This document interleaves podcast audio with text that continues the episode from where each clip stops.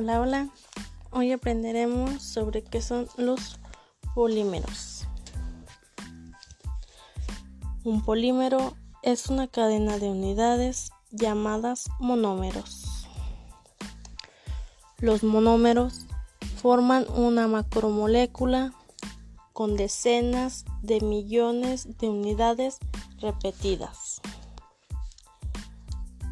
Las materias primas para elaborar polímeros pueden provenir de fuentes naturales, carbón y petróleo. Los polímeros se pueden clasificar de muchas formas por su forma de obtención naturales y sintéticos por el acomodamiento de sus cadenas amorfos cristalinos, por su comportamiento térmico y químico, termoplásticos y termofijos, por su construcción y número de monómeros en homopolímeros, copolímeros y termolímeros.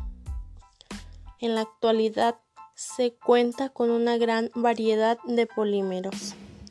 PE, PS, POM, PP, PS, ABS, PT, PLA, EBA, PA, SAN, PBT, PU. Para que amplia para una amplia gama de aplicaciones.